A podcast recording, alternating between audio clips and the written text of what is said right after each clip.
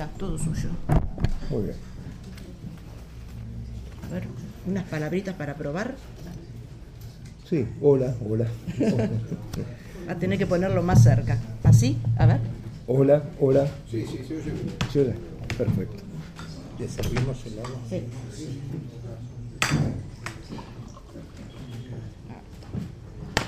¿Es cómodo de este lado? Sí, sí, gracias.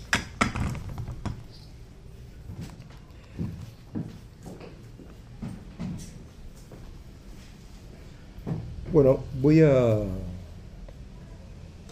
tratar de exponer brevemente, sintetizando, el contenido del libro. Es una meditación sobre la Santísima Virgen.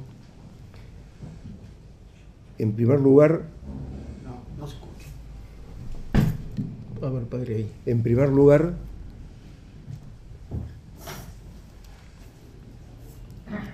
su papel en la historia de, la salvación, luego María y la Trinidad y finalmente María y la Iglesia. Eh, la interpretación del papel de María en la historia de la salvación arranca con un intento de mostrar cuál fue la materia del pecado original. Sabemos que consi- consistió en un acto de desobediencia, pero, es decir, trataremos de eh, poner en claro la materia, el camino eh, por el que el demonio consigue llevar al hombre para apartarlo de Dios. Bien, el relato bíblico nos dice que después de crear al hombre, Dios lo introduce en el jardín del Edén para que lo cultive y lo guarde con el mandato de no probar del fruto del árbol de la ciencia. ¿eh? Muy bien. Sabemos que el género histórico usado por el autor del Pentateuco, del Génesis y los siguientes libros de la Biblia, no es el género histórico empleado por los historiadores clásicos griegos y romanos, y mucho menos el que emplean los historiadores actuales. Al contrario, sabemos por la literatura comparada que la historia de los pueblos del, ti- del estilo oral es legendaria y simbólica, o sea, que en ella la verdad histórica y la verdad teológica confluyen a formar un tipo de narración especial, el más antiguo de todos, que tiene sus leyes propias y su exégesis especial. Cito al padre Castellani. La Biblia no es un libro de historia, ni de, cosmo- ni de cosmogonía, ni de gramática, ni de ciencia alguna, en el sentido moderno, y es un libro de todo eso junto en el sentido del estilo oral, propio de la literatura oral primitiva, teológico-simbólica, que más que conceptos maneja imágenes. Con respecto al relato del primer pecado, Newman hace notar que toda la historia de la caída en el Génesis está erizada de problemas. Se advierte que sin duda algo ha sucedido, pero es también evidente que estos acontecimientos reales son presentados bajo una forma folclórica, alegórica, por vía de símbolo sugestivo. Después de haber mencionado las características del lenguaje bíblico y de sus narraciones, parece conveniente recordar qué dice la tradición sobre la caída del mismo tentador. Es decir, nos preguntamos cuál fue la materia del pecado, del pecado original.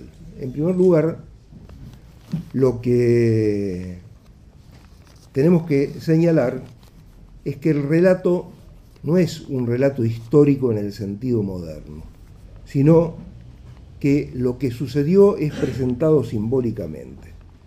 En segundo lugar, para entender qué es lo que sucedió, conviene atender a lo que antes, previamente, había sucedido con el tentador, con el que indujo a los primeros hombres al pecado, pues creemos que ello puede arrojar luz sobre un tema que suscita controversia entre los teólogos. Esto es eh, lo que en concreto el demonio propone a los primeros hombres para buscar de forma descarriada el ser como Dios.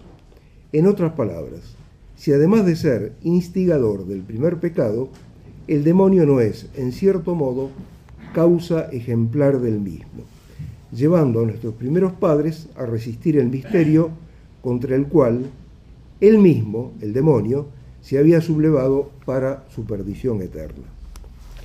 Formalmente, la caída del demonio es consecuencia de su soberbia, pero por lo que hace a la materia del pecado angélico, cito nuevamente a Castellani, es opinión muy socorrida entre los doctores y fundada en el espíritu de varios textos bíblicos y aún en la letra de no pocos pasajes de varios santos padres, que lo que más motivó o sirvió de pretexto al pecado del diablo fue su resistencia a reconocer la superioridad en la humanidad de Cristo. Pues el Salmo 96, 7 dice, adoren a Yahvé todos sus ángeles, y la epístola a los hebreos aplica este texto en sentido pleno a Cristo. ¿eh? El demonio no quiso adorar a Yahvé. Hebreo nos dice que el demonio no quiso adorar a Cristo. Así el pseudo Dionisio afirma que el divino misterio de amor de Jesús a los hombres fue primeramente manifiesto a los ángeles y por medio de ellos llegó a nosotros la gracia de su conocimiento, por medio de lo que aceptaron este misterio de la encarnación del Verbo. Pero, como hemos visto, hay padres, autores eclesiásticos, que dicen que una parte de los ángeles se rebeló contra este misterio. En concreto, puede decirse sobre el pecado de Satanás que éste, deslumbrado por su propia gloria, olvidó que dependía de Dios y negó esa dependencia, que se opuso a ser una, mera criatura o que rechazó el don de la perfección sobrenatural que Dios le ofrecía porque no quería deber nada al amor. Su lucha encarnizada con Cristo y contra la obra de la redención nos permite colegir que Satanás se resistió a reconocer la supremacía de Cristo y a reconocer que Cristo, el Hijo de Dios encarnado, es el corazón y la cabeza de la creación. Esto lo lleva a extender a la Santísima Virgen el odio al hombre Dios. Es decir, si el demonio no puede soportar la excelencia de Cristo porque es hombre, hombre Dios, también se le hace intolerable soportar la excelencia de la Santísima Virgen como Madre de Dios. Su desmedida soberbia tropieza con la exaltación incomparable de la criatura más humilde. En Eva, el demonio busca abatir a la mujer, que en la plenitud de los tiempos permite al Hijo de Dios hacerse hombre. Ese sería, es decir, eh, esa sería la razón de la caída del demonio. Ahora bien, después de haber considerado qué sucedió con el tentador, veamos qué sucedió con nuestros primeros padres en el paraíso. El escritor teólogo inglés Clive Lewis, eh, conocido por los cuentos de Narnia, pero es decir, teólogo, ¿no? Es decir, Cartas del Diablo a su sobrino, el gran divorcio, etc., este autor inglés sostiene que la interpretación moderna de la caída, del pecado del paraíso, desvirtúa el misterio, porque centra la atención en la desobediencia de nuestros primeros padres, cuando lo más importante en la es la realidad simbolizada por el árbol y su fruto. En El problema del dolor escribe, el relato del Génesis Renato pleno de profunda sugestión, tiene que ver con un mágico fruto de sabiduría, pero en el desarrollo de la doctrina, la magia inherente a ese fruto ha quedado casi fuera de la vista y la explicación trata simplemente acerca de la desobediencia. tengo el más profundo respeto incluso hasta por los mitos paganos, y más aún por los mitos de la Sagrada Escritura. Por lo tanto, no dudo que la versión que enfatiza el fruto mágico y reúne los árboles de la vida y del conocimiento, hay toda una cantidad de teólogos exégetas que identifican amb- ambos árboles que menciona el relato del Génesis, el árbol de la ciencia y el árbol de la vida, ¿eh? que reúne los árboles de la vida y del conocimiento, contienen una más profunda y más sutil verdad que la versión que hace del fruto simple y puramente una promesa de obediencia. El padre García Vieira, en un opúsculo, pero muy profundo, muy denso, llamado El Paraíso, escribe, al ser el paraíso un lugar consagrado con todos los elementos para la vida sobrenatural del hombre, el árbol en medio del paraíso debía encerrar algo fundamental y definitivo para la misma vida sobrenatural de Adán. En la iglesia, el lugar fundamental es sin duda el tabernáculo, donde está el Santísimo Sacramento. El árbol del paraíso debía ser algo análogo. Es decir, el padre García Vieira dice que ese árbol, cuyo fruto el hombre no podía comer hasta que se cumpliera el tiempo establecido por Dios, ese árbol tiene que ver con algo que representa a Cristo. Para dar con el sentido teológico de esa realidad, consideremos primero qué representa en general el árbol en la Sagrada Escritura. Es un emblema del triunfo de la vida, porque como todos los vegetales, transforma lo inorgánico, tierra, agua, aire y sol, en orgánico. Además, el eje asciende y sus ramas se expanden en todas direcciones. De este modo, simboliza la creación que tiende hacia el Creador. Y Dios mismo, la fuente de la vida, es representado por un ciprés siempre verde. Una lectura que, si no me equivoco, fue leída el día de ayer en la Santa Misa, Oseas 14.9. Conforme a esto, los nombres del árbol paradisíaco dicen relación con el conocimiento. Uno es el árbol de la ciencia y el otro el árbol de la vida, pero no de la vida natural simplemente, sino de la vida sobrenatural. ¿Cómo sabemos esto? Porque en el Apocalipsis encontramos que en la Jerusalén celeste, que es el lugar de los bienaventurados, de aquellos que gozan del conocimiento sobrenatural de Dios, de la visión directa de Dios, reaparece el árbol de la vida. Apocalipsis capítulo 22, versículos 1 y 2. Ahora bien, el hombre que por naturaleza desea conocer y que encuentra su perfección, su felicidad en el conocimiento beatificante, ve satisfecho este deseo por la posesión cognoscitiva de Dios, que únicamente es concedida por Cristo, ya que Él es el máximo revelador, el centro de la revelación y el autor de la gracia que desemboca en la gloria, en la visión beatífica. El Señor es el único camino hacia la vida en su fuente. Por eso, Él dice, como leemos en el Evangelio de San Juan, esta es la vida eterna, que te conozcan a ti, el único Dios verdadero, y el que tú has enviado, Jesucristo. El padre García Vieira hace notar que la orden de no comer del fruto no podía ser más que temporal, dada la situación eminente del árbol en el centro del paraíso y por tratarse de frutos. Quiere decir que en un momento fijado por Dios, el hombre podría apropiarse de ellos.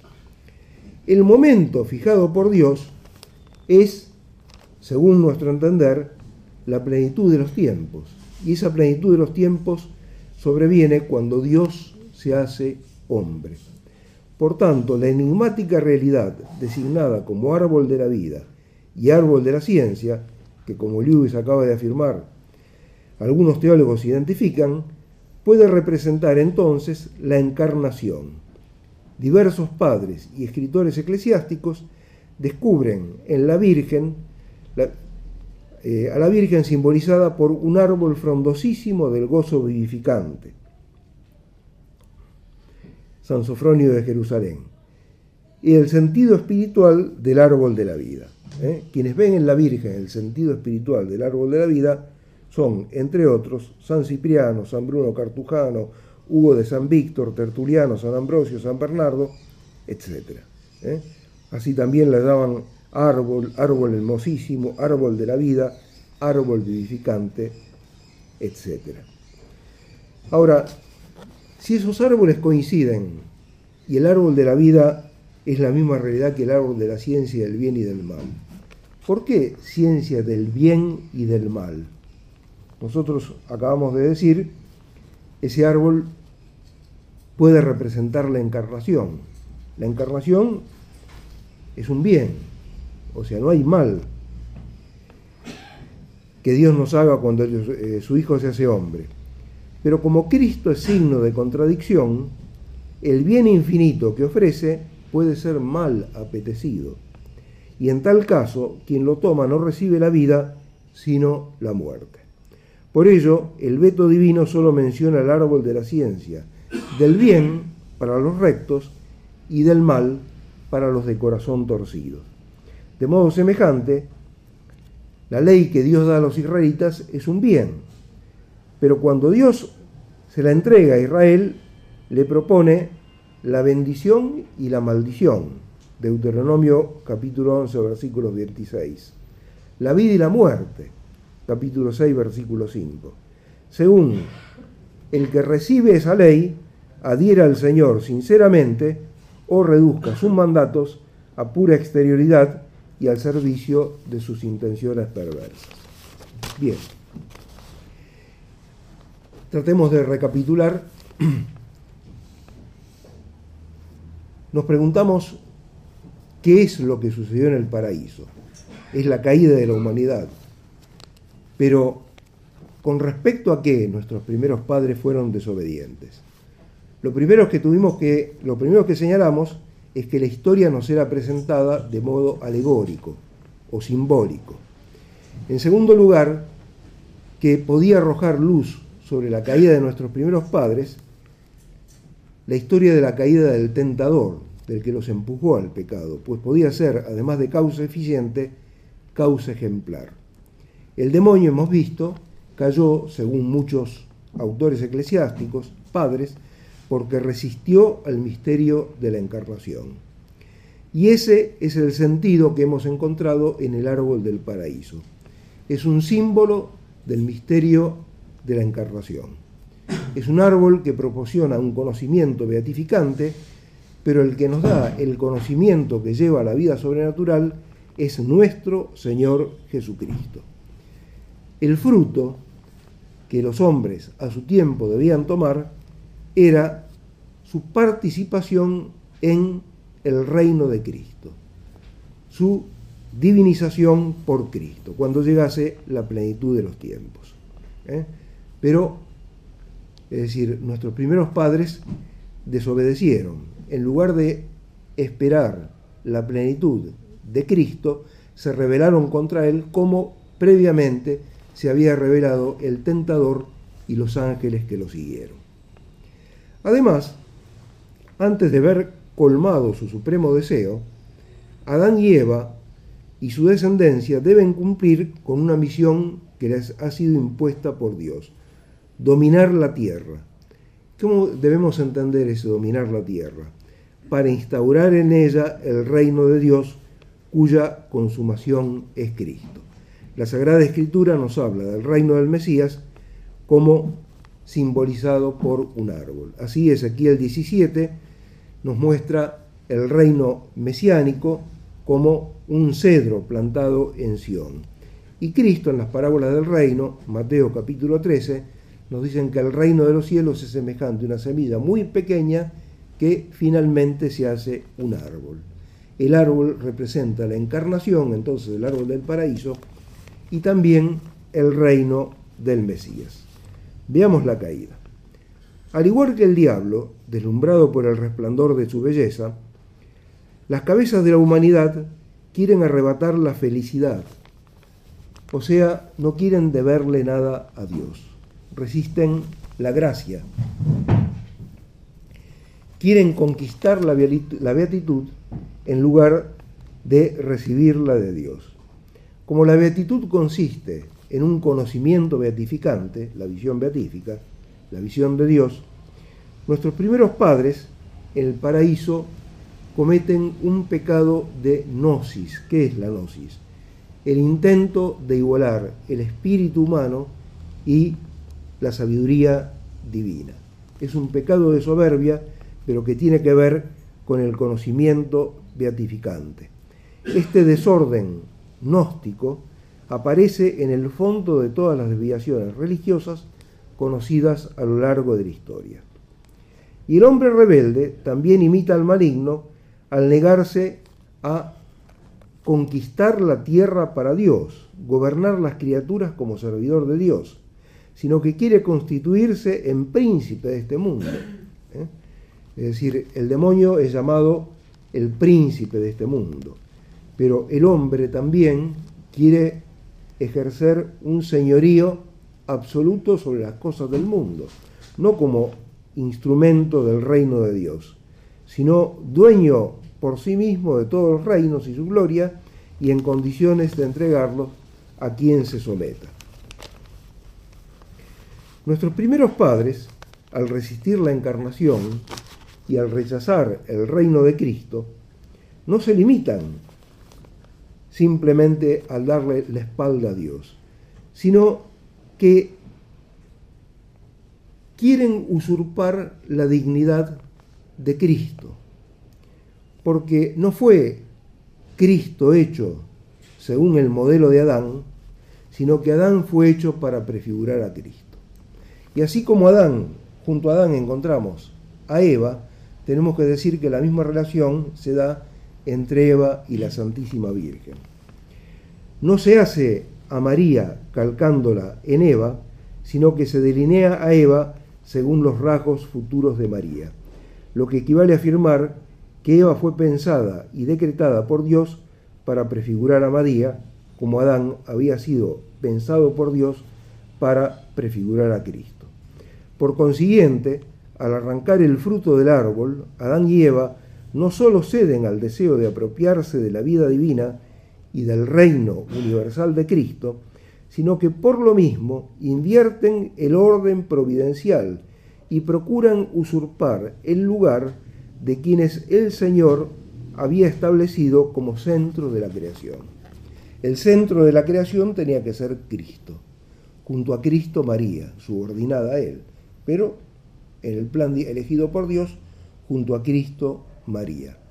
El pecado del paraíso, además de consistir en, una, en un rechazo de la encarnación, consiste también en un deseo de Adán y Eva de usurpar el lugar central de Cristo y de María.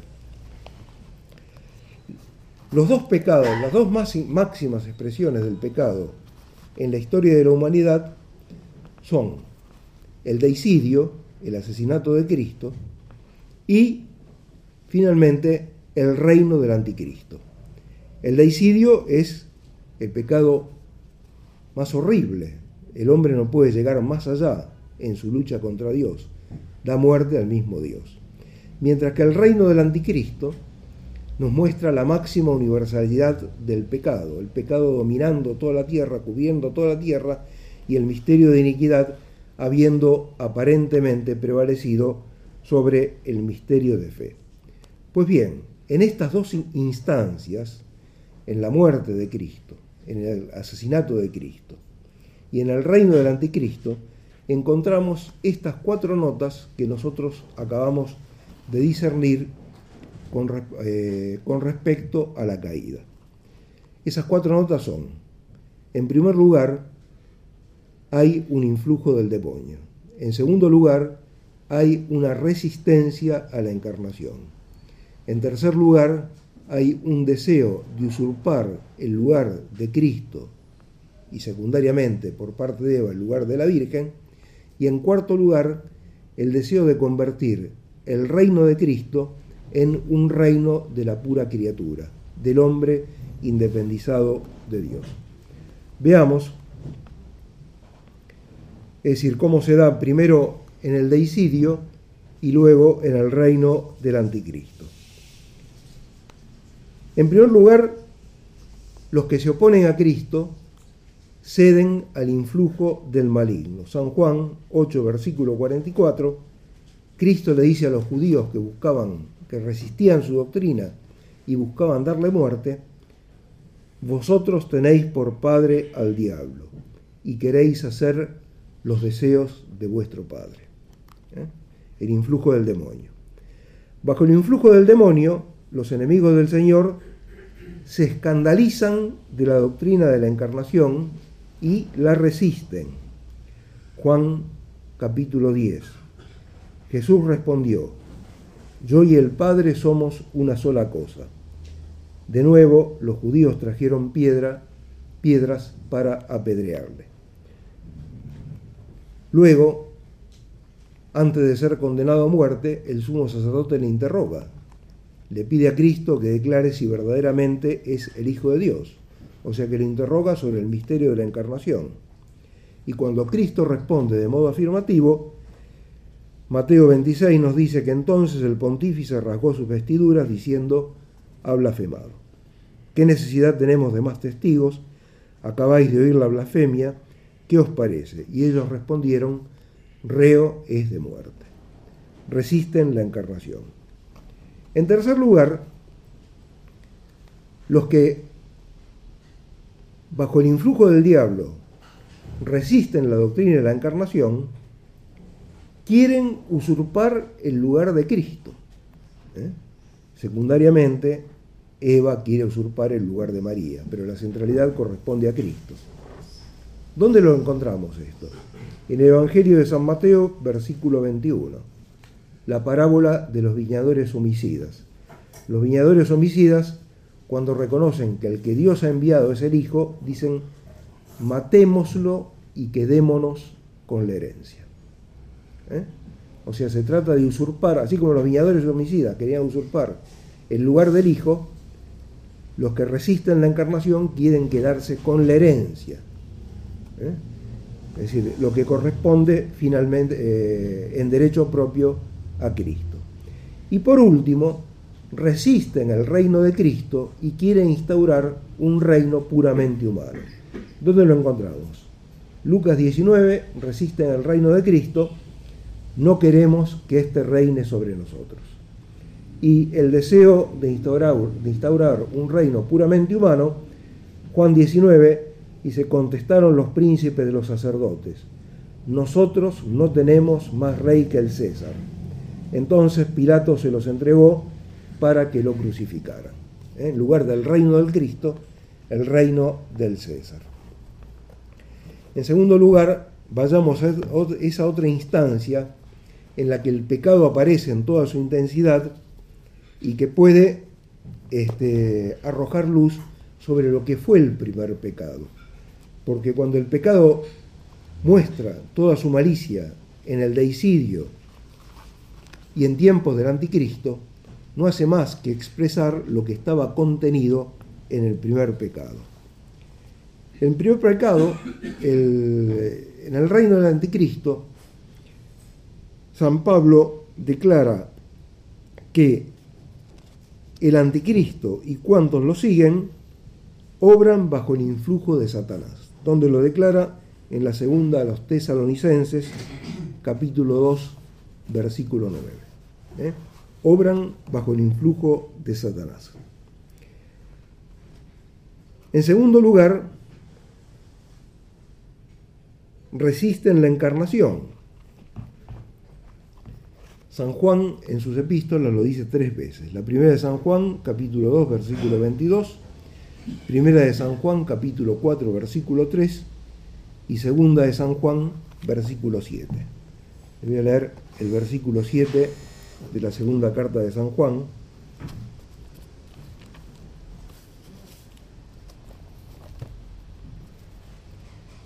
Dice, ahora se han levantado en el mundo muchos seductores que no confiesan que Jesucristo ha venido en la carne. Este es el seductor y el anticristo. ¿Eh? El que no confiesa que Jesucristo ha venido en la carne es el anticristo. San Juan lo dice tres veces esto, que O sea, la nota característica del anticristo es resistir la encarnación. Obra bajo el influjo de Satanás, resiste, resiste la encarnación, recibe un reino que no es el de Cristo, recibe del maligno el trono y gran poderío sobre el mundo, Apocalipsis 13.2, y sobre todo el anticristo quiere usurpar, usurpa de hecho, el lugar del hombre Dios. En la segunda de los tesalonicenses, capítulo 2, versículos 3 y 4, dice, primero tiene que venir la apostasía y manifestarse el hombre impío, el hijo de la perdición, el adversario, que se eleva sobre todo lo que lleva el nombre de Dios o es objeto de culto, hasta el extremo de sentarse él mismo en el santuario de Dios y proclamar que él mismo es Dios. ¿eh? Usurpa el lugar de Cristo. Estas cuatro notas del pecado original las volvemos a encontrar en el deicidio y en el anticristo. Se encontrará cuando se dé el misterio del anticristo. Bien, esa es esa es la caída. Y ahora sí entramos en la historia de, la salvación. ¿Cuál es la respuesta de Dios ante la caída de nuestros primeros padres que arrastró a toda su descendencia? Al intento de convertir el espíritu humano en principio de la sabiduría, la sabiduría increada opone su decisión de hacerse presente en el paraíso para proteger al hombre y liberarlo de su caída. Sabiduría 10, versículo 1. Sin embargo, la salud que procura Dios no consiste en iniciar una nueva historia, o sea, en hacer borrón y cuenta nueva, ¿eh?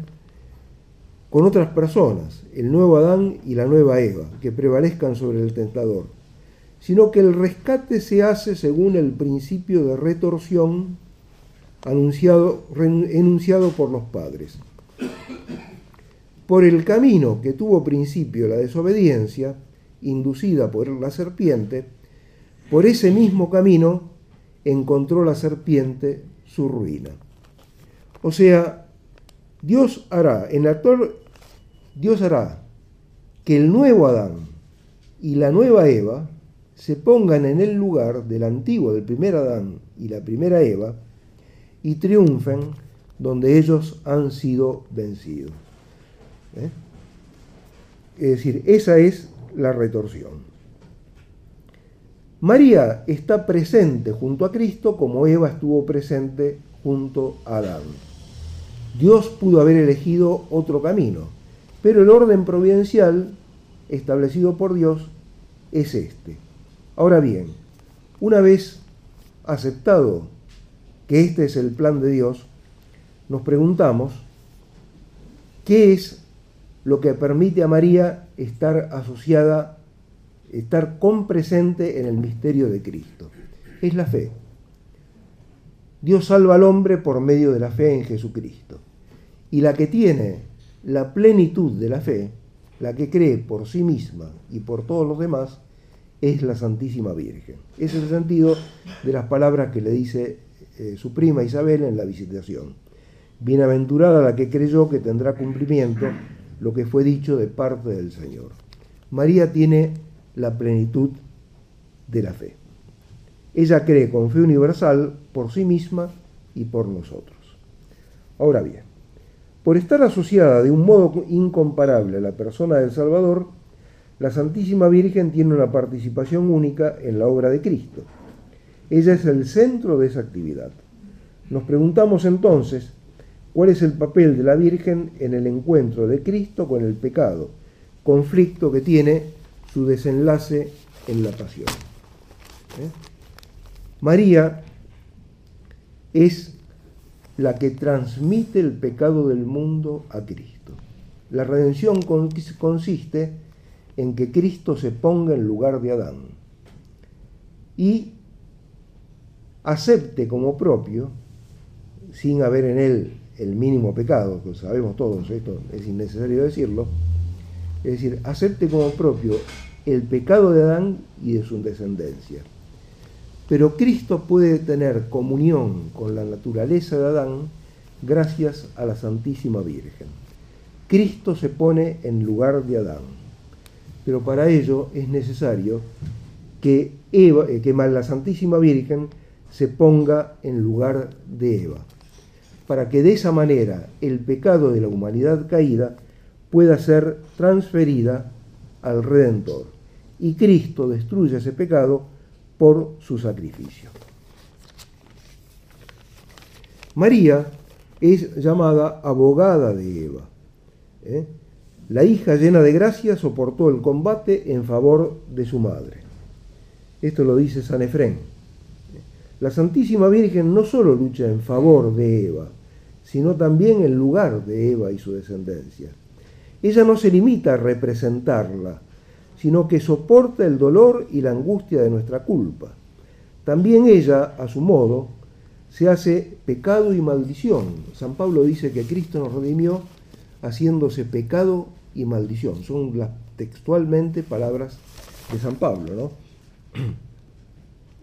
Dice que Cristo se hizo pecado en la segunda a los Corintios 5:21 y que Cristo se hizo maldición en la carta a los Gálatas 3:13. Pues bien, ese pecado que convierte nuestro, de la humanidad caída, que Cristo al aceptarlo se ve convertido en pecado y maldición, le llega a través de María.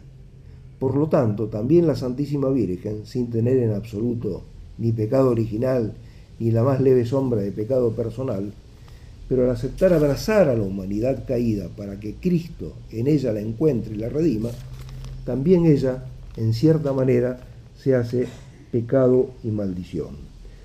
Así que no hay simple representación de la raza vulnerada, sino encierro de la raza caída en la sede de la misericordia, quien al precio de su martirio nos engendra como hijos de Dios. En la Virgen, todos los hombres quedan encerrados en la rebeldía para que el Redentor y la Corredentora, sustituyendo a los culpables, asuman el pecado de las cabezas de la humanidad y su descendencia y lo anulen con su sacrificio. Bueno, después en el libro está más o menos considerado con cierto detalle toda la historia de salvación, Antiguo y Nuevo Testamento, pero como esto es simplemente una síntesis del libro, es decir, damos por concluido el, primer punto, los otros dos serán más breves, eh, María en la historia de salvación y pasamos al segundo, María y la Trinidad. El papel desempeñado por Nuestra Señora en la obra divina, ad extra, nos lleva a investigar la dimensión trinitaria de María, ya que los hechos históricos, los que se dan en el decurso de los tiempos, despliegan el consejo de las tres personas divinas en el plano de la eternidad. El teólogo von Balthasar ha observado que la primera revelación bíblica de la Trinidad se produce en la escena de la Anunciación en Nazaret. ¿eh? El Señor es contigo, el Señor es el Padre, dará a luz un hijo que será llamado Hijo de Dios. El Hijo, ¿cómo es esto posible? Pregunta la Virgen. El Espíritu Santo te cubrirá con su sombra. ¿eh? Las tres personas divinas son mencionadas en la escena de la Anunciación. La Trinidad no se revela de otro modo en el Nuevo Testamento, dice von Balthasar. Para ver cuál es la relación especial de la Santísima Virgen con la Trinidad, nos parece oportuno recordar la gran herejía arriana, ¿eh?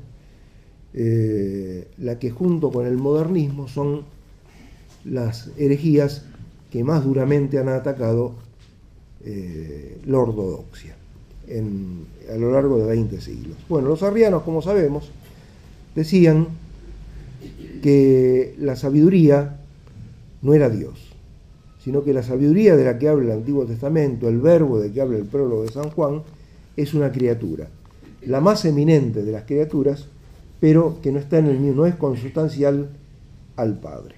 ¿eh? Y aducían una cantidad de textos bíblicos en los que se habla de la sabiduría como hecha, como creada. Bien, se impuso la ortodoxia, Cristo fue reconocido segunda persona de la Santísima Trinidad, hecho hombre, Dios de Dios, luz de Dios, luz de luz, Dios verdadero de Dios verdadero, etc. Sin embargo, observa el cardenal Newman, varios pasajes bíblicos sobre la sabiduría parecían sustentar la doctrina arriana sobre la inferioridad del Hijo con respecto al Padre. Porque tales textos resultaban más directamente aplicables a una criatura que al Creador. Sin duda, Cristo era realmente la sabiduría en quien el Padre eternamente se complacía. No obstante, era muy natural que en las circunstancias de las desviaciones arrianas, los teólogos buscasen el objeto de tales descripciones en alguien que no fuera el Hijo Eterno de Dios. De este modo, la controversia suscitó una cuestión que entonces no fue resuelta. Descubrió una nueva esfera, si así podemos decirlo, en el reino de la luz, sin que la Iglesia aún hubiese determinado a quién correspondía esta morada. Pues bien, los teólogos concluyeron que esos textos que los arrianos habían querido aplicar a Cristo, de una sabiduría creada, en realidad correspondían a la Virgen. ¿eh? Y el cardenal Newman dice, los devotos de María no van más allá de la verdadera fe, a menos que quienes blasfeman de su Hijo, negando su, su carácter de Dios, tengan razón.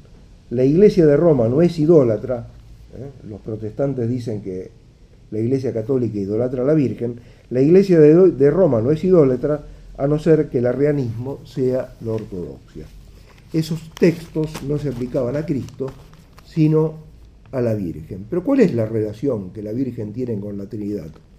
Si la Sagrada Escritura la menciona como sabiduría creada.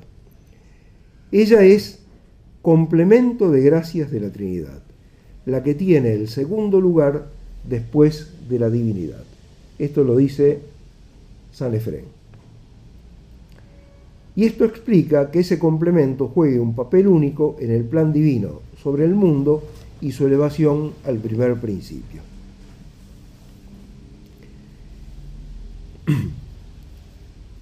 En la plenitud de los tiempos se produce en Nuestra Señora la manifestación del misterio trinitario, porque en su designio eterno Dios contempla a la Virgen como el cofre que contiene a Cristo, no solo lo contiene materialmente porque le da un cuerpo, lo concibe, sino ante todo lo encierra en su fe.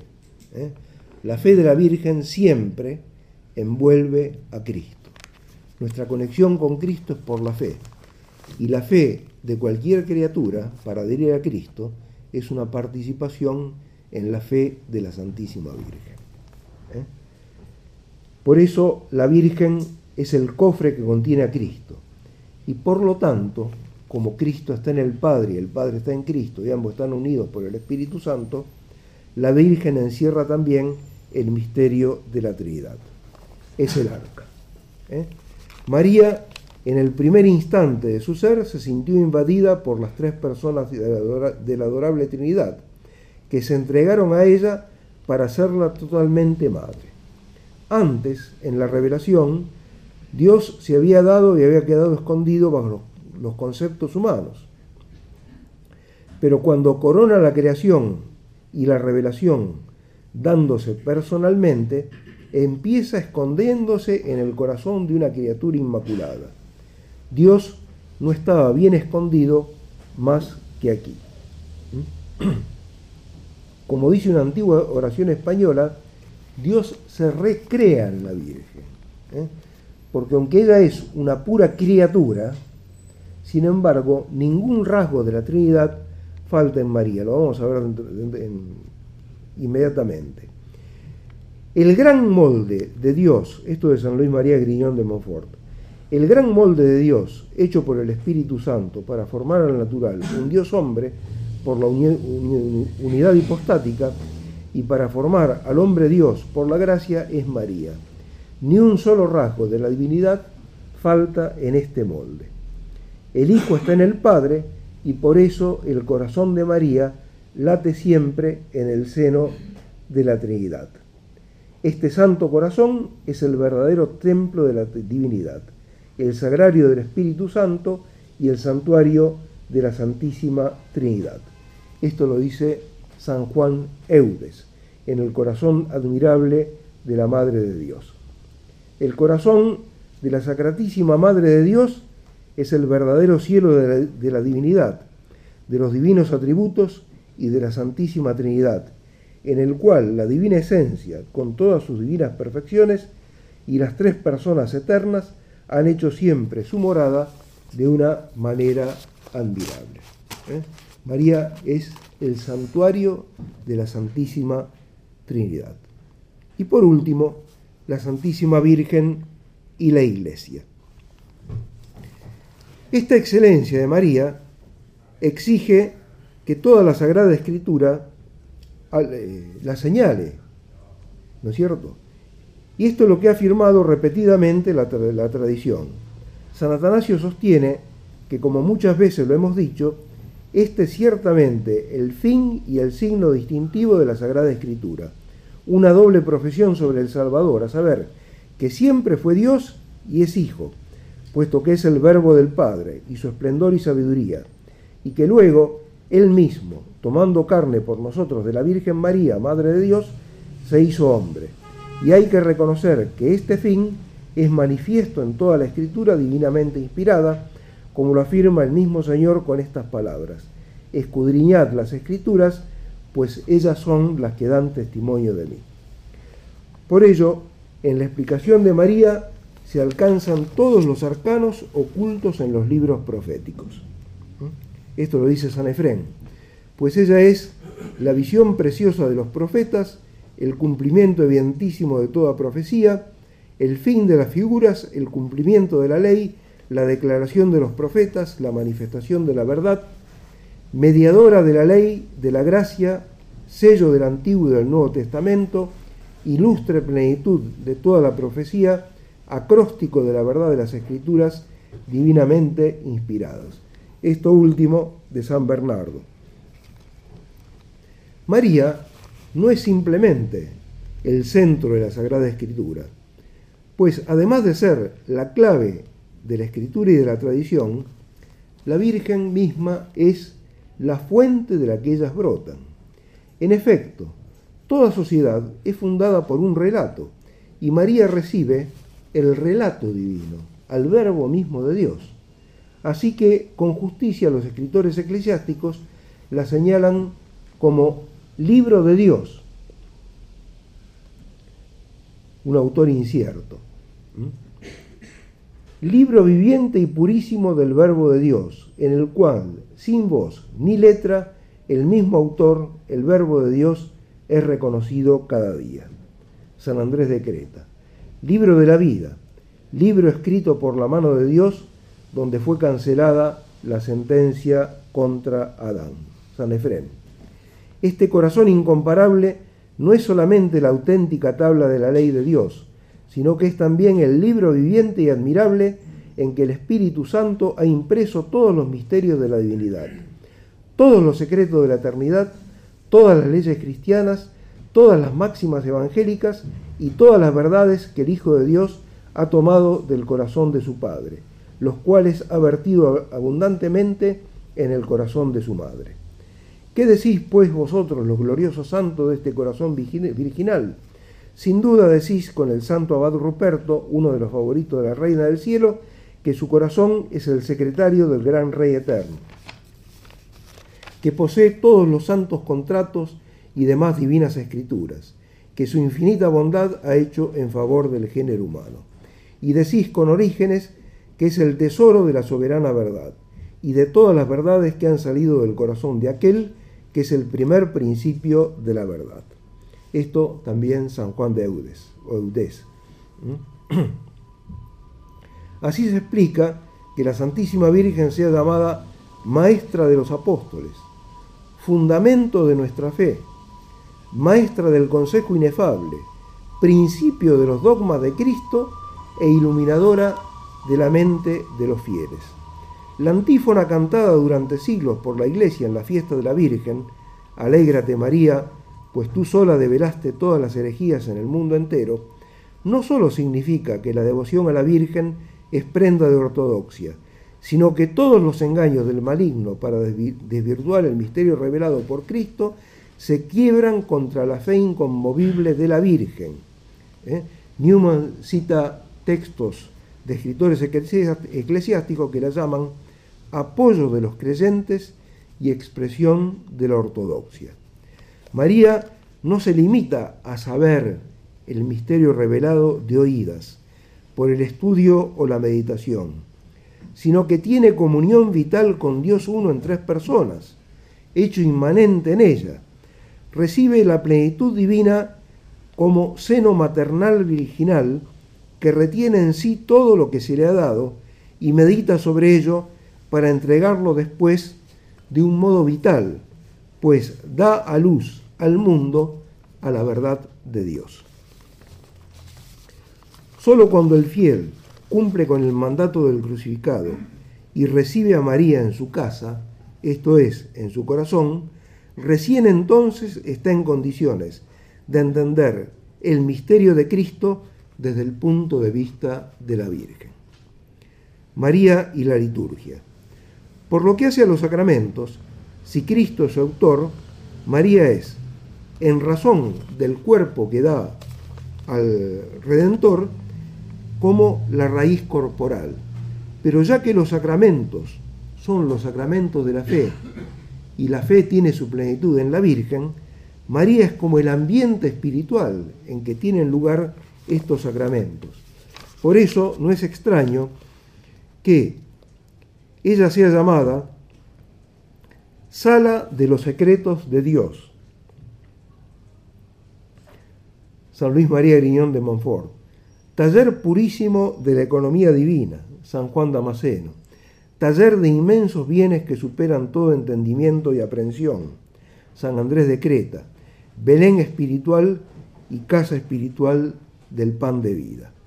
San Juan, no, este es San Andrés de Creta. La Virgen hecha iglesia. El campo de batalla donde se resuelve la lucha entre el bien y el mal, para que la criatura pase de las sombras y las imágenes a la verdad, es el seno de la Santísima Virgen. Así como el arca era el tesoro y la gloria y la alegría del pueblo judío, el principal misterio de su religión, su escudo y su defensa contra los que lo atacaban y el terror de todos sus enemigos, así el venerable corazón de nuestra reina es la gloria, el tesoro y la alegría del cristianismo. Este es el primer objeto que debemos mirar después de Dios. De este modo se fundamenta la afirmación osada de los padres al asimilar la iglesia a Nuestra Señora. San Isidoro de Sevilla, de Sevilla dice, María significa la iglesia, la cual, desposada con, Cristo, nos concibe virginalmente por el Espíritu Santo y nos da a luz virginalmente. San Cirilo de Alejandría lo declara en su alabanza a María. Es un poco extensa, pero no hay palabra, no, se desperdicia una sola palabra en esto. Dice, te saludamos a ti que encerraste en tu seno virginal aquel que es inmenso e inabarcable. A ti, por quien la Santa Trinidad es adorada y glorificada, por quien la cruz preciosa es celebrada y adorada en todo el orbe, por quien exulta el cielo, por quien se alegran los ángeles y arcángeles, por quien son puestos en fuga los demonios, por quien el diablo tentador cayó del cielo. Esto va en apoyo de lo que dije al principio de esta exposición, que la materia de la caída del diablo había sido su rebelión contra la encarnación, no solo contra Cristo, sino contra la mujer que hace posible la encarnación, ¿no? Dice, a ti por quien el diablo tentador cayó del cielo, por quien la criatura caída en pecado es elevada al cielo, por quien toda la creación sujeta a la insensatez de la idolatría llega al conocimiento de la verdad, por quien los creyentes obtienen la gracia del bautismo y el aceite de la alegría, por quien, ha sido fundamentada, por quien han sido fundamentadas las iglesias en todo el orbe de la tierra. O sea, María es el fundamento de todas las iglesias en el mundo. Por quien todos los hombres son llamados a la conversión. Un comentador dice, debemos llamar la atención sobre la conclusión, en la cual la siempre Virgen María, con expresiones cargadas de significado, es identificada con la iglesia y Jesús es llamado su Hijo e Esposo Inmaculado. San Cirilo de Alejandría dice, quiere el cielo que veneremos y adoremos a la unidad, obedezcamos al emperador carísimo, a Dios, y estemos sometidos a los principados y a las potestades, y veneremos y demos culto a la indivisa Trinidad, celebrando con himnos a la siempre Virgen María, o sea, a la Santa Iglesia. ¿eh? Celebrando a la siempre Virgen María, o sea, la Santa Iglesia, y a su Hijo y Esposo Inmaculado, el cual, al cual pertenece la gloria por los siglos de los siglos. Amén. Por tanto, la Santísima Virgen, Madre de Dios, está presente en la Epifanía según la carne del Hijo Unigénito, pero la Virgen no se limita a concebir y a dar a luz físicamente a Dios hecho hombre, sino también que está presente en su dilatarse a los medios, a sus miembros, por medio de la palabra y los sagrados misterios, para hacerse presente y operante en los fieles como cabeza en el cuerpo, esposo con la esposa inmaculada. La interpretación de las palabras de San Cirilo de Alejandría es confirmada por el comienzo de la oración de San Francisco. ¿eh? Es decir, San Francisco, después de tener es decir, un episodio místico frente al crucifijo de San Damiano, o sea, prorrumpe en alabanzas a la Santísima Virgen y le dice, Ave Señora, Reina Santa, Santa Madre de Dios, María, que eres la Virgen hecha iglesia. ¿eh? Pues Virgo Ecclesia Facta. Es decir, ¿cómo es posible que la Virgen sea la iglesia? porque ella es la morada del verbo, el verbo se hizo carne, o sea, exactamente lo que dice San Juan es el verbo plantó su tienda entre nosotros. ¿eh? Y María es la tienda en la que el verbo habita, la casa, la morada. ¿eh?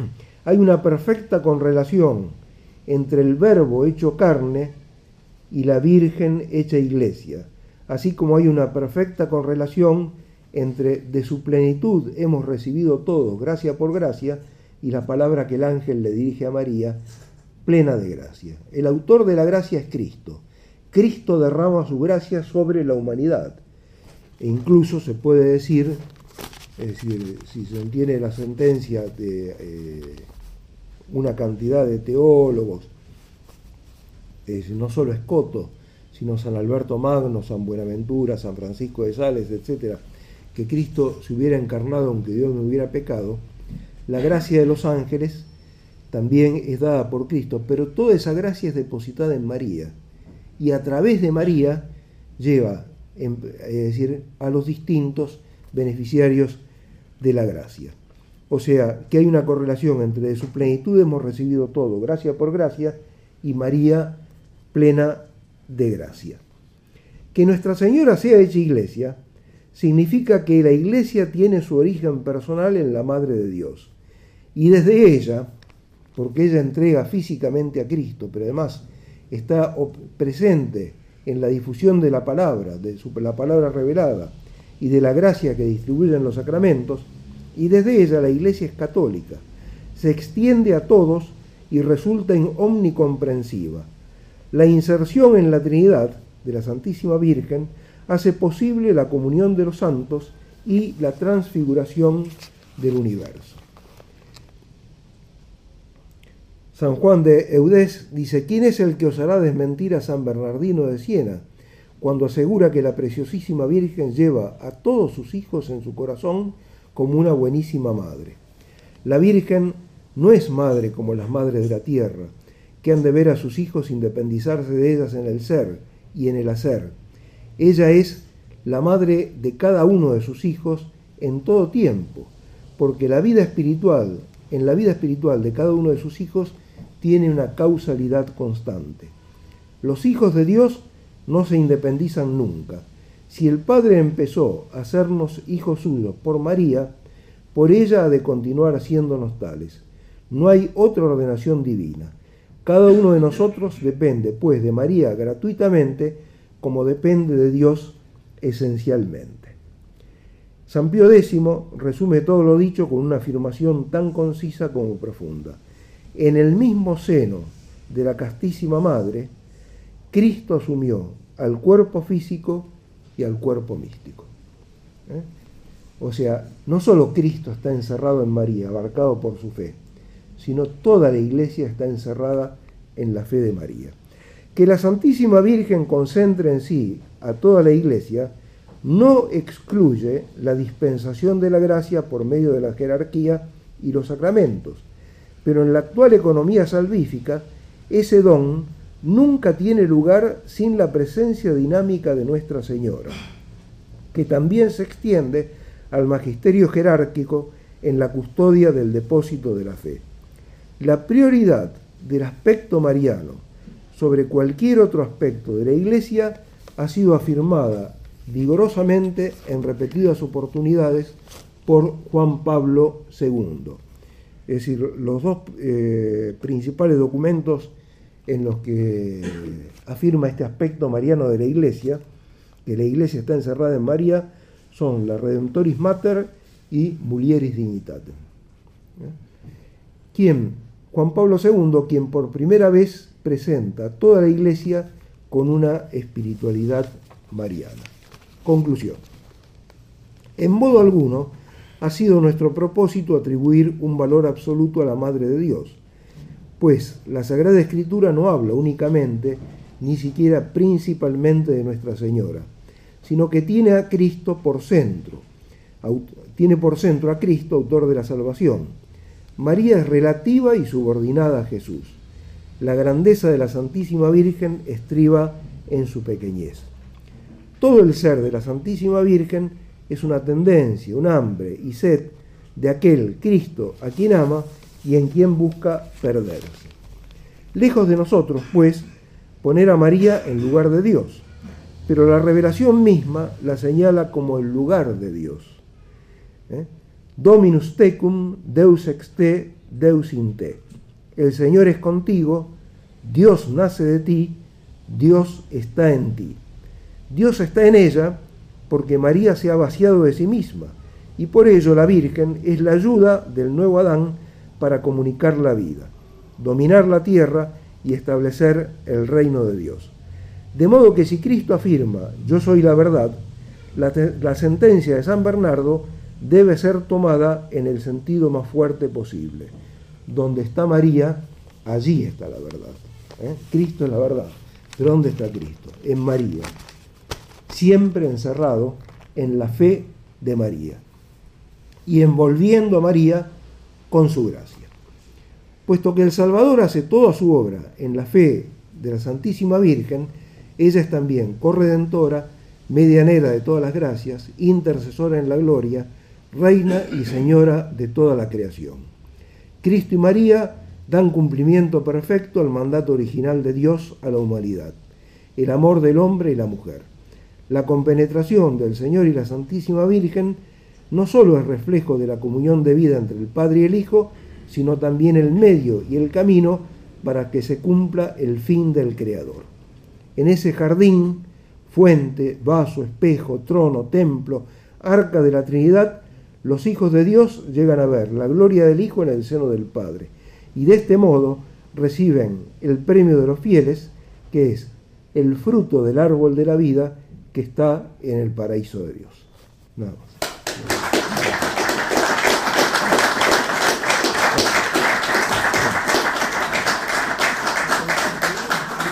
Muchas gracias. Si alguien quiere hacer alguna pregunta y sé, responderé. Si no, remitiré a otra persona.